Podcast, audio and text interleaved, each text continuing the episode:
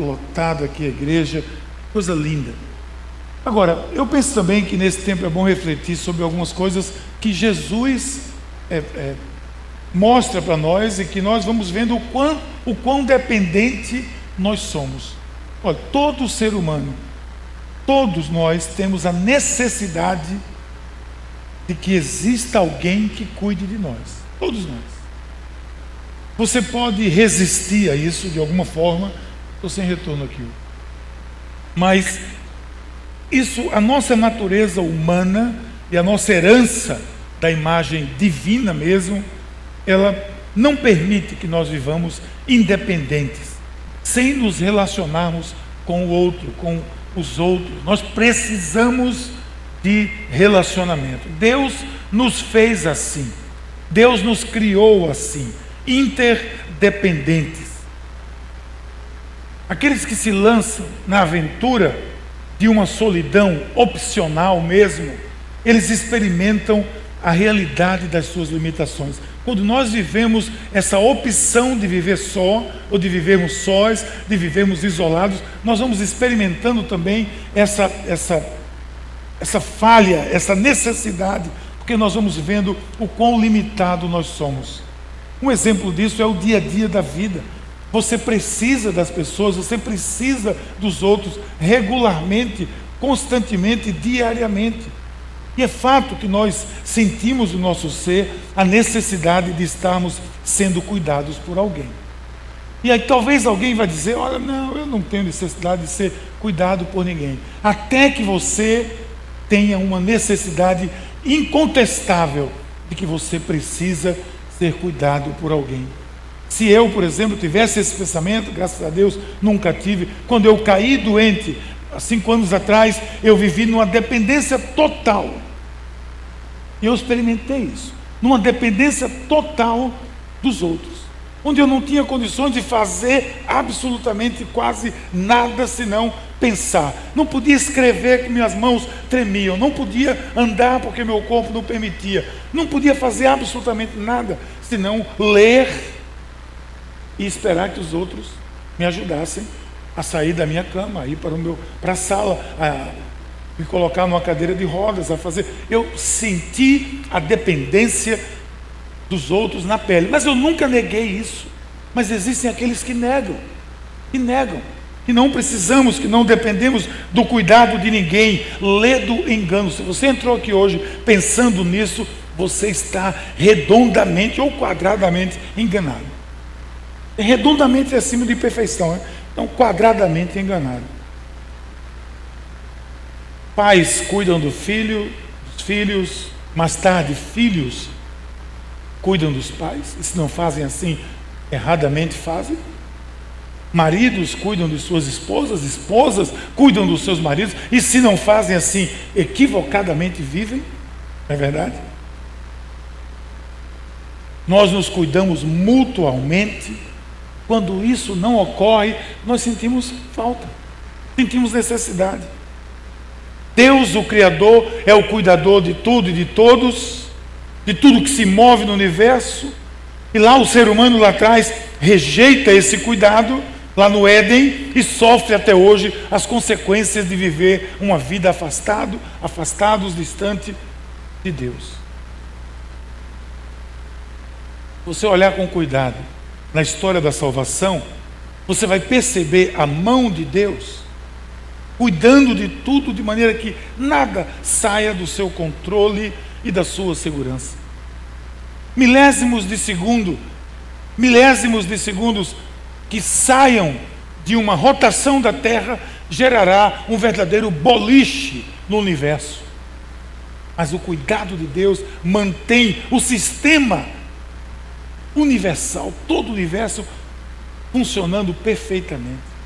Que existe cuidado. Mas a insistência do ser humano de viver independente tem causado somente prejuízos, eu diria imensos prejuízos a ele mesmo. Há uma cegueira espiritual que não deixa ele percebeu, o ser humano perceber a presença de Deus, insistindo em estar perto e cuidando de todos. Porque Deus insiste. Olha a história da salvação, olha a história da humanidade e do, do, do, do cuidado de Deus com a humanidade. Você vai perceber o quanto Ele cuidou, Ele tenta cuidar, Ele insiste em cuidar de todos. Porque Deus estava no Éden e o ser humano o rejeitou. Deus estava perto da criação e o ser humano Apenas Noé e a sua família não o rejeitaram. Deus estava perto de Abraão e ele foi pai de uma nação. Deus estava perto dos juízes, mas o povo optou por Baal. Deus estava perto dos profetas, mas os reis confiaram em si mesmos. Deus estava tão desejoso de estar perto que montou uma estratégia. Deus veio Ele mesmo, na figura de Jesus que celebramos nesse Natal, numa figura simples de uma manjedoura como esta aqui figurada. Mas os seus não o reconheceram. Deus está em Jesus hoje dizendo que quer cuidar de mim, que quer cuidar de você, que quer cuidar de nós, mas é possível que muitos ainda estejam se perguntando: como é que Ele cuida de mim? Como Ele pode cuidar de mim? Se eu mesmo não posso cuidar de mim, como é que Ele pode cuidar de mim? É isso que o mundo vive. Então, pois bem, essa é a pergunta que nós precisamos responder, e essa é a maneira mais fantástica que eu acho que Deus de fato cuida de mim, que se preocupa comigo. Porque Ele mostra, em toda a história, Ele mostra no dia a dia o quanto Ele tem de cuidado com você. Eu já disse isso e vou dizer de novo, porque é algo que está muito firme e forte no meu coração: é que o seu coração é o alvo do amor de Deus. Se Deus estivesse com uma flecha, e Ele não está, claro, mas se Ele estivesse com uma flecha procurando acertar um alvo, o alvo seria o seu coração. E se a flecha da vida de Deus viesse sobre você, ela deveria encontrar o seu coração, porque esse é o alvo. E Deus tem pontaria, Deus tem feito isso, tem mostrado isso, tem atingido os corações, mas parece que há um coração ainda de pedra na humanidade, no ser humano, que rejeita, que repele, e faz com que essa flecha de Deus resvale de alguma forma e não encontre o alvo do coração de cada um. Mas a pergunta fica: como é que Ele cuida de mim? Como é que Deus cuida de você? Para mim é tão simples isso. Na leitura desse texto de hoje, de João 17, que o contexto dessa história é muito importante que a gente saiba. João 17 vai caminhando para o final do Evangelho e caminhando para o final da vida e do ministério de Jesus. E Jesus está ali com seus discípulos e ele faz uma oração. Todo o capítulo 17 que nós lemos, eu fiz questão de ler todo, é a oração de Jesus.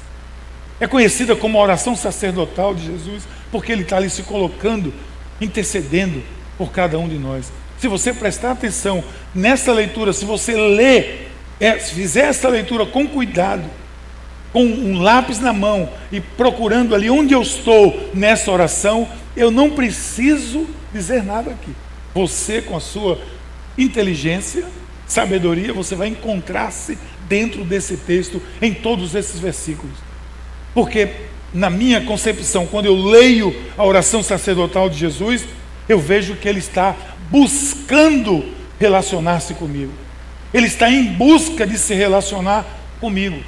É um Deus que não está satisfeito em estar em um trono simplesmente distante, mas ele está buscando relacionar-se comigo. E, e, e, perceba isso nesse, nesse capítulo 17 do Evangelho de João, porque ali é o desejo de Jesus. É a oração dele. Se você estivesse numa reunião de oração e alguém orasse essa, essa mesma oração do capítulo 17 de João, você ficaria estupefato. Poxa, essa pessoa me ama, essa pessoa quer o meu bem, essa pessoa está atrás de mim, ela quer estar comigo, ela quer gastar tempo comigo, ela quer se relacionar comigo, porque o texto inteiro mostra isso, mostra essa história, essa, esse desejo de, de Jesus. Talvez você me pergunte, mas como é que isso pode ser? Como faz sentido achar que Ele cuida de mim porque busca se relacionar comigo? Primeiro, é importante que você perceba que nós percebamos que isso é fato. É fato. É Ele quem deseja relacionar-se conosco. Antes de você desejar. É Ele quem deseja relacionar-se com você. A Bíblia diz que quando Deus fala do seu carinho por nós, Ele diz que Ele nos concebe, antes de nós sermos concebidos no, no ventre das nossas mães, Ele já nos conhecia, Ele já nos amava. Que nós já viemos como fruto do desejo do amor de Deus. Que é Ele que, em primeiro lugar, antes de tudo, encontrou você. Quando nós dizemos assim, ah, eu encontrei a Jesus, foi, encontrou, porque estava cego antes. Mas ele já via encontrando você. Mesma coisa que alguém está assim, ei, estou aqui, você, surdo. Aí, aí um momento você escuta, deixa de escutar outras coisas, escuta, encontrei Jesus, que nada. Ele já encontrou há muito tempo, ele está atrás de você o tempo todo. Está atrás de você o tempo todo. Que é Ele que cuida de nós. É quem nos busca antes de tudo.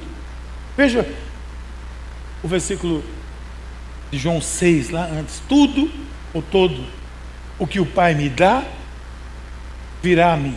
Ainda no Evangelho de João, lá antes. E o que vem a mim, de maneira nenhuma eu lançarei fora. Ora, quem diz isso tem que ser alguém que tem cuidado. Se você disser isso para alguém, o que é que a pessoa que receber essa sua declaração vai achar? Se você disser assim, olha, olha Amanda, olha Jesus, olha Renato, todos os que o Pai me der, eu vou atrás eu vou ficar atrás, eu vou insistir. Eu vou, e, Deus me deu você. E eu não vou desistir de você, eu vou atrás de você todo o tempo. Como é que você vai se sentir? Besteira, menina, que nada. Relaxa, relaxa nada. Eu quero estar com você. Eu quero me relacionar com você. Amor. Então, antes de tudo, isso me dá uma paz que é difícil de medir. Porque se o Deus do universo está dizendo para mim, eu, Deus me deu, e eu não vou lançar fora você de maneira nenhuma. É Ele que tem interesse de manter uma relação comigo. Isso mostra que Ele desce do seu trono, de Sua majestade, da Sua glória, para me encontrar ser humano extremamente capac... é, limitado e incapaz, que somos nós. Mas Ele desce, Ele se destrona opcionalmente, ele se faz um de nós. o texto hoje, que nós lemos, esse texto do Evangelho, mostra essa face carinhosa de Deus. Leia João 17 com carinho, olhando para Jesus. Imagine só você e ele num quarto, só você e ele numa sala, e ele dizendo isso para você. É a face carinhosa de Deus.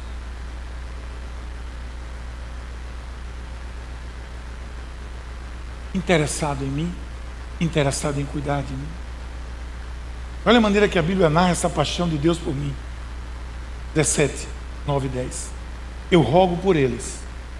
Não estou rogando pelo mundo, mas por aqueles que me deste. Somos nós. Ele estava falando com seus discípulos. Ali, ali eram os seus discípulos. Ele estava com os discípulos assim. Ó. E a Judas estava ali. Ele disse: Eu não rogo pelo mundo agora. Nesse momento eu rogo por esses. Eu peço por esses. Por quê? Porque são esses que eu estou cuidando para que eles cuidem do mundo. Quem vai cuidar do mundo são esses aqui. Então eu peço por eles. E, ele, e eles cuidaram do mundo. E foi passando de geração em geração. E hoje nós somos esses que Jesus intercedeu e somos frutos da intercessão de Jesus. Você é fruto da oração de Jesus. Você é fruto do cuidado de Jesus. Foi Ele quem cuidou desses para que esses cuidassem de outros. Quando nós estamos fazendo aqui, implantando aqui um, um, trabalho de discipulado, é porque nós estamos cuidando de alguém que vai cuidar de alguém, que vai cuidar de alguém, mas quando chegar lá na ponta que está sendo cuidado, todos esses devem o cuidado a Jesus Cristo através dos primeiros discípulos e seus apóstolos. Porque, porque Jesus mostrou o cuidado com essas pessoas e disse: Eu peço, tudo que eu tenho é teu, e tudo o que tens é meu, e eu tenho sido glorificado por meio deles. Aqueles que me deste, eu rogo por eles. Essa é a oração de Jesus por você, filho. Essa é a oração de Jesus por você. Ele está orando por você.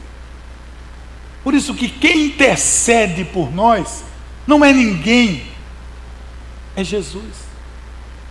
Quem intercede por nós, até porque a Bíblia diz, Paulo diz lá a, a Timóteo, não há nenhum mediador entre Deus e os, homens, a não ser Jesus Cristo, homem, porque, por causa disso, porque quem intercede por mim, quem cuida de mim, quem se preocupa comigo, não é nenhum santo, nenhuma santa, nenhuma pessoa, porque eles são seres humanos como nós, mas é o próprio Jesus Cristo. É Ele que está com cuidado com você. Você entende isso? É Ele. Você é fruto da oração de Jesus, do cuidado dele. Ele é que tem interesse em você. Ele que quer se relacionar com você e quer que você se relacione com Ele. Gente, presta atenção. Isso é uma oração, é uma conversa de Deus com o Pai. E veja como Ele mostra esse interesse. Ele clama, Ele pede. Dia qualquer que você estiver dizendo, ninguém ninguém gosta de mim, ninguém cuida de mim. Pega aquele, aquela síndrome do patinho feio que às vezes pega na gente. Você pensa nisso. É, pode ser que essa turma lá da igreja não, não cuide de mim, não, mas Jesus cuida de mim. Por isso que a gente costuma dizer quando você entra num corredor desse, se você olhar para o lado, e especialmente se você olhar para aqui para cima, cuidado, mas se você olhar para Jesus, é Ele que cuida de você, é Ele que está com você. E veja a sequência desses, desses momentos. Ainda vai mostrar mais essa face, o cuidado de Jesus. Olha o que ele diz: Não rogo que os tires do mundo, é porque eu vou usá-los. Mas o que é que ele diz? Mas que os proteja do maligno. O que é isso? Cuidado. Se eu estou aqui com Jason, eu digo, ó oh, Jason, tem André aí, André não está sabendo não mas eu acho que ele está sob muito, muita pressão tal. Eu, eu, quero pedir a você, cuide dele, cuide dele, cuide dele. Eu vou pedir a você, cuide dele. Não deixe ele em qualquer momento. Quando você faz isso com alguém, você pede, Senhor, cuida dessa pessoa. Então, fulano, cuida de fulano. O que é isso? Como é o nome disso? Cuidado. Jesus diz: Eu não, não, não peço que você tire eles do mundo, mas eu peço que você livre eles do mal. Cuidado. Essa é a história de Deus com o ser humano. Ele vive em busca porque sabe que essa é a maneira mais especial de se viver. Em outras palavras, Jesus mima você. Porque Jonas foi mimado com o vento suave. Porque Moisés foi cuidado com um sogro gente boa, não foi não? Deus colocou Moisés no lugar onde tinha um sujeito que era gente boa. Antes de pensar na mulher dele, acho que ele pensou no sogro. Veja que ele não menciona a sogra. Ele, ele, a Bíblia fala do sogro de Moisés. Era gente boa, que protegeu Moisés, cuidou de Moisés, porque Deus tinha cuidado com ele. Paulo teve um, um Lucas na sua vida. O que todo mundo fala de Paulo, até eu falo. Mas pensa o que seria de Paulo sem Lucas. Quem colocou Lucas ali, que além de ser escritor, além de ter narrado tudo, era, uma, era um médico que cuidava de, de, de, de Paulo com suas enfermidades. E graças a Lucas, a gente só conhece a história de Paulo, não conhece a história de Silas, porque Silas se apartou de Paulo, lembra? Barnabé, aliás, foi para o outro lado, e quem seguiu com Paulo foi Lucas, e graças a Lucas nós temos a narração do, do livro de Atos totalmente registrado por ele. O povo teve seus profetas, porque Deus nunca deixou só. E assim a vida com Deus, é ter um pai que está interessado em viver conosco que saiu dessa manjedoura. Jesus não é mais, quando nós celebramos o Natal, e esse bebê parece com um ser humano, que misericórdia. A gente olha para ele, parece que ele está falando com a gente. Lá. Essa criança, ela, ela cresceu. E ela está muito bem colocada aqui, porque ela cresceu e daqui ela foi parar na cruz. Por mim e por você, com cuidado de nós. Imagine que Deus, que é o Todo-Poderoso, não se prende a isso, mas se preocupando com você, comigo, Ele vem se encontrar comigo, me trazer vida. Não creio que haja algo mais precioso que isso, que mais possa me lisonjear. Então, assim, eu creio que Ele cuida de mim. Mas eu vejo o outro lado também da moeda, que pode parecer semelhante, mas não é. Que não é só que Ele cuida de mim, não é só isso. Mas Ele cuida de mim também desejando que eu me relacione com Ele, porque Ele já disse que quer se relacionar comigo o tempo todo. É como se eu estivesse aqui, olha, eu quero é, me relacionar com você, eu quero ter amizade com você, eu quero, eu quero, eu preciso, e Deus mostra a sua necessidade, mas Ele diz: Mas você também precisa se relacionar comigo. E vai fazer tudo para isso. Não é suficiente que ele se desfaça do seu manto de glória, busque se relacionar conosco. Pessoas tão limitadas né, como nós. Pode parecer estranho que a gente pense assim. Mas venha comigo e raciocine. O texto que vem aqui na sequência. Pai, Jesus dizendo: Eu quero que os que me deste estejam comigo onde eu estou e vejam a minha glória. Eu quero que os que me deste estejam comigo onde eu estou e vejam a minha glória. Ou seja, eu quero que eles percebam quem eu sou. Eu quero que eles saibam que eles tenham esse, esse insight, que eles possam entender quem eu sou e aí desenvolver um relacionamento comigo. Ele está orando não simplesmente para cuidar de você, mas sabendo que esse cuidado significa você entender a sua glória, a glória de, de Jesus e desejar estar com Ele desejo de Deus é que eu me relacione com Ele. Não só o desejo dele de se relacionar comigo, mas ele diz: você precisa se relacionar comigo. Você tem essa necessidade, acorde.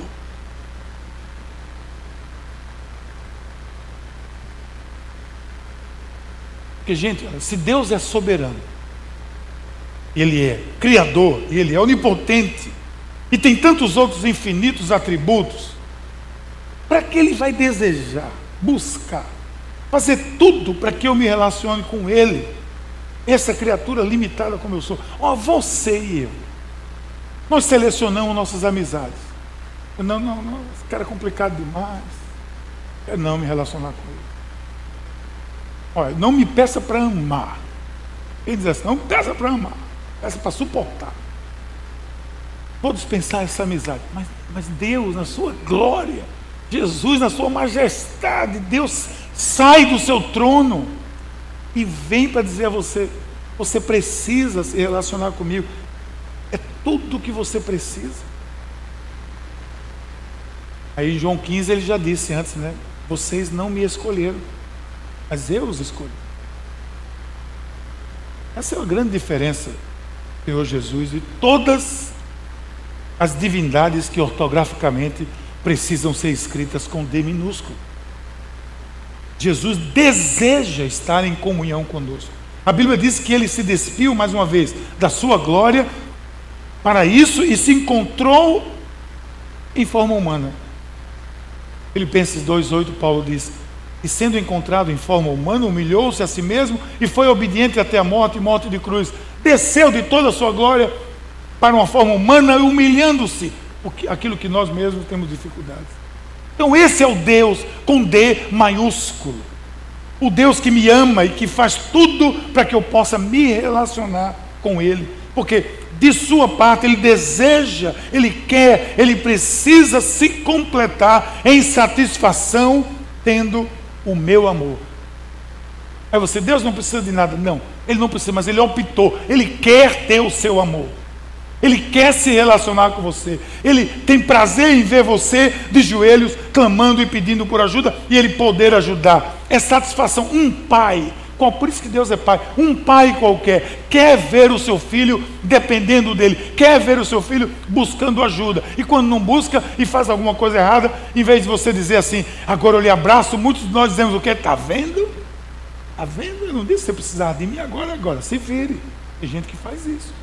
Mas você queria que ele viesse, você queria que ela viesse, você queria abraçá-lo porque você depende disso como pai. Você não está completo se você não tiver o seu filho, a sua filha se relacionando com você em plenitude.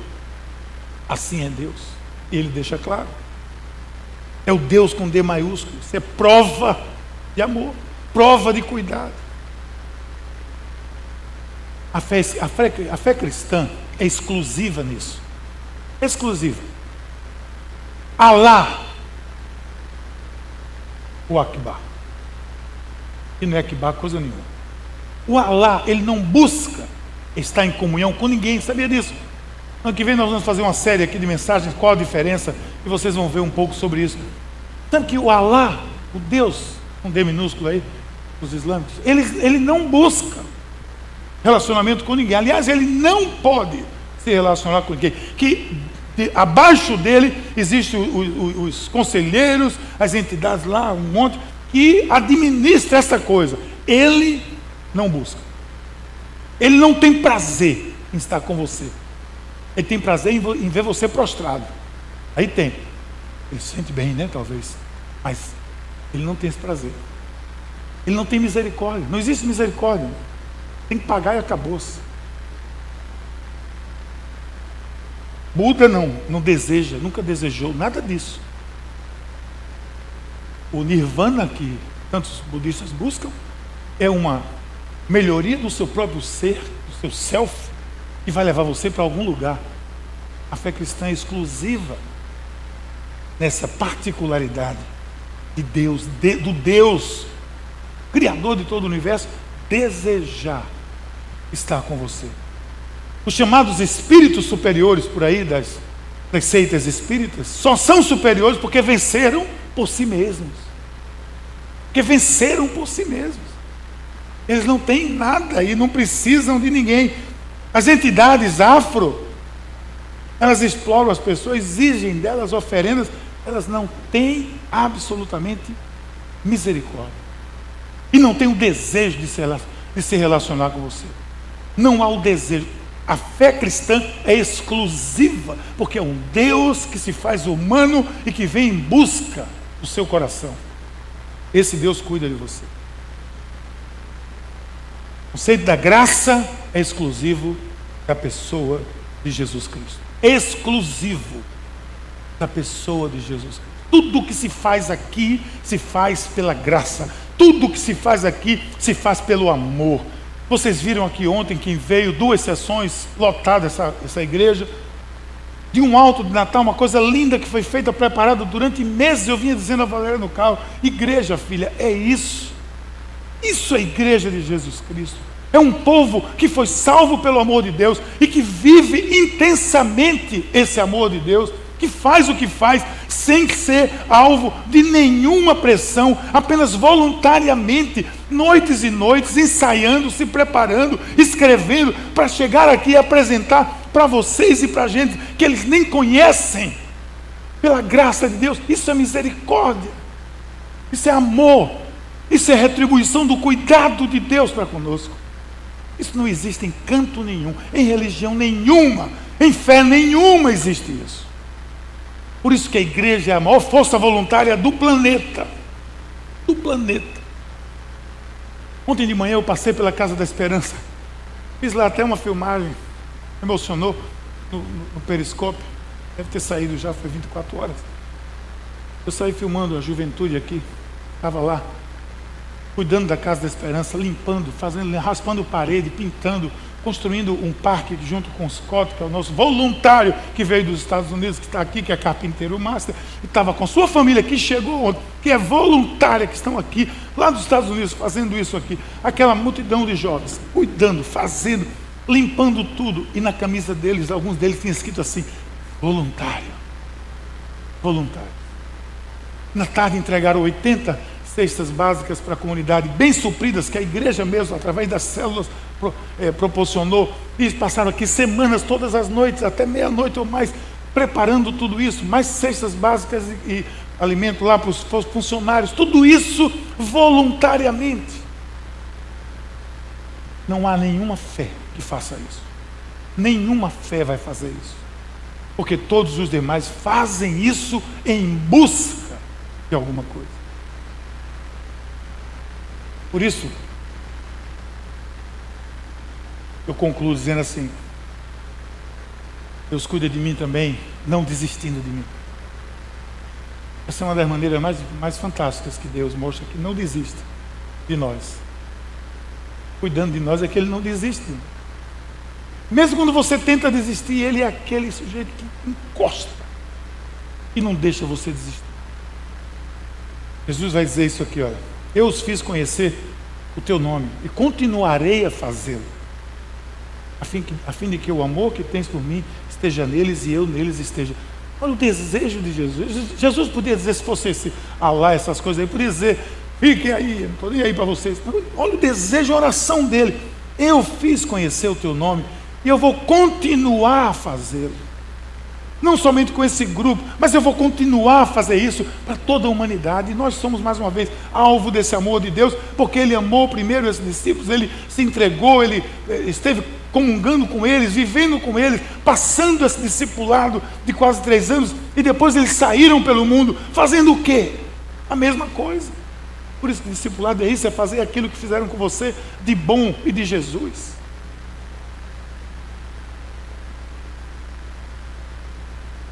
Essa é a razão do amor. Deus está sempre cuidando de nós. Todos desistiram, né? Pessoas desistem dos outros. Líderes desistem de pessoas. Abandonam tantas coisas. Todos desistiram, por exemplo, daquele aleijado no tanque de Bethesda. Ninguém ajudava ele. Quem foi cuidar dele? Jesus. Todos desistiram do cego de Jericó. Quem cuidou dele? Até os apóstolos desistiram. Viram para não atrapalhar. Todos desistiram daquela mulher adúltera, queriam apedrejá-la. Quem cuidou dela? Jesus. Aquela viúva de Naim estava desesperada, atrás da esquife do seu filho único que havia morrido. Quem cuidou dela? Jesus. Aquela mulher do fluxo de sangue teve que fazer um esforço hercúleo para poder chegar naquela, tocar as vestes de Jesus, porque ninguém quis cuidar dela. Os médicos disseram não tem mais jeito. Quem cuidou dela foi Jesus.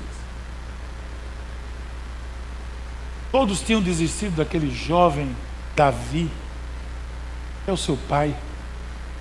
Davi fosse complexado, se fosse um desses que tem mimimi, deveria crescer assim. Eu, eu, eu sou como a, a, gata borralheira, ninguém quis me levar para o baile, porque estava lá o profeta ungindo o que seria o futuro rei de Israel, o pai trouxe todo mundo, deixou já Davi aonde? No campo lá. Ninguém quis cuidar de Davi aquele menino lá. E o profeta disse: Não, tem alguém aqui que está faltando. Quem é o outro? Deve ter olhado um pouco assim: Que outro? Quem é o outro? Ele mesmo esqueceu: Quem é o outro? A gente tem outro aqui. Manassés, não sei quem, não sei quem. Não, não tem não, tem outro não. Alguém lembrou? Bom, tem o pirralho. Ah, cuidando lá das ovelhas. Para ele. Porque todos desistiram de Davi, mas Deus não desistiu de Davi. E Davi foi o maior rei de Israel.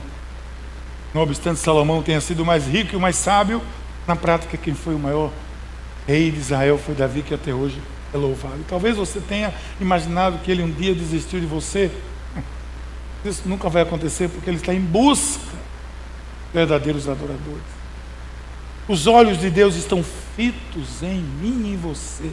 Ele entregou o seu filho na cruz por mim e por você. A única pergunta que precisa sempre ser feita em um momento assim é: o que você vai fazer com esse Jesus que busca estar com você, que você esteja com ele e que ele nunca desiste de você? É isso que ele busca. Por isso que essa criança que nasceu numa manjedoura foi até a cruz e a distância da manjedoura até a cruz não foi curta assim. Por mais de 30 anos. E foram episódios de sofrimento, de humilhação, de tudo que ele viveu, viveu por quem? Você e por mim. O que você vai fazer com Jesus nesse Natal é que você decide. O Natal é tempo de celebrar esse Jesus que cuida. Vamos orar? Pai querido, muito obrigado, Senhor. Obrigado pela tua mão, obrigado por Jesus que cuida de nós. Que a tua graça inigualável, preocupada conosco, nos envolva de tal maneira que isso seja uma verdade. Cuida de nós, Senhor. Tu cuida de nós. Em nome de Jesus. Muito obrigado.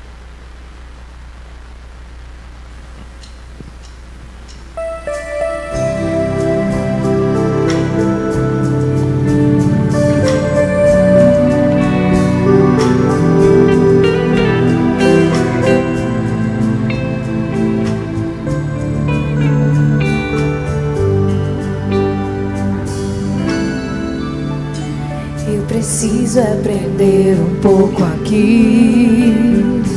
Eu preciso aprender um pouco ali. Eu preciso aprender mais de Deus, porque Ele é quem cuida de mim. Se uma porta se fecha aqui, outras portas se abrem ali. Preciso aprender mais de Deus, porque Ele é quem cuida de mim. Deus cuida de mim. Deus cuida de mim. Na sombra das suas asas, Deus cuida de mim. Eu amo a sua casa e não ando sozinho.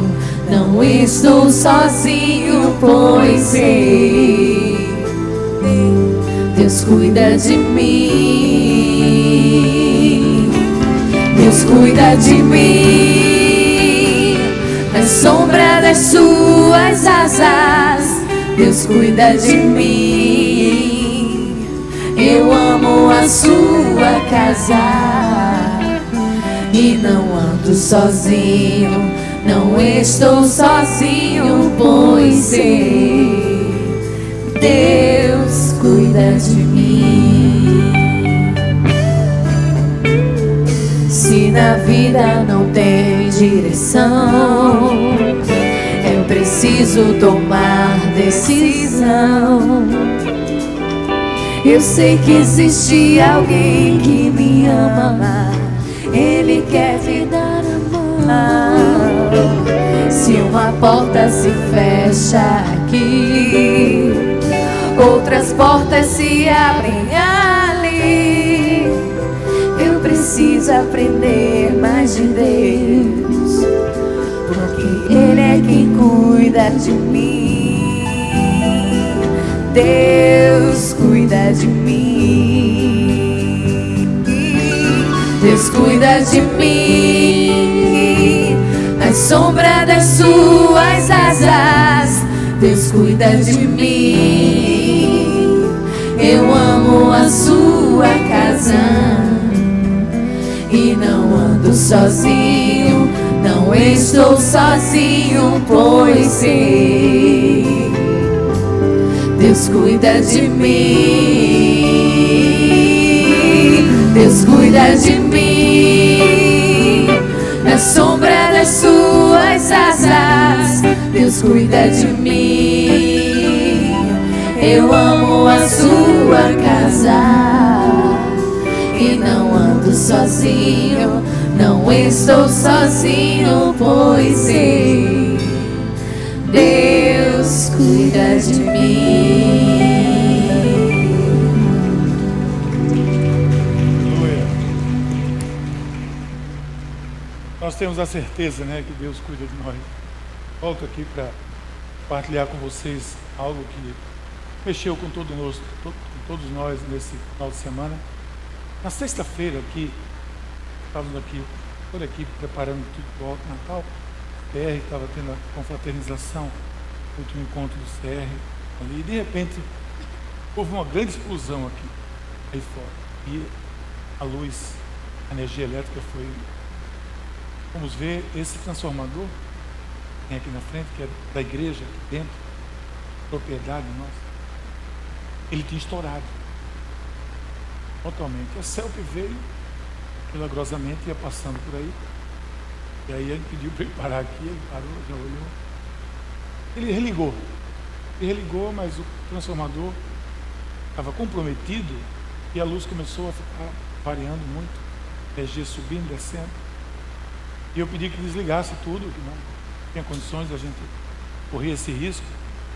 E ontem foi uma loucura aqui nessa igreja. Ontem, durante o dia, quem viveu aqui, todo mundo preparando a festa da noite aqui, e nós não tínhamos energia elétrica. Chamamos o eletricista de alta tensão, trabalha para nós aqui na igreja, e ele veio aqui, vim logo para aqui cedo.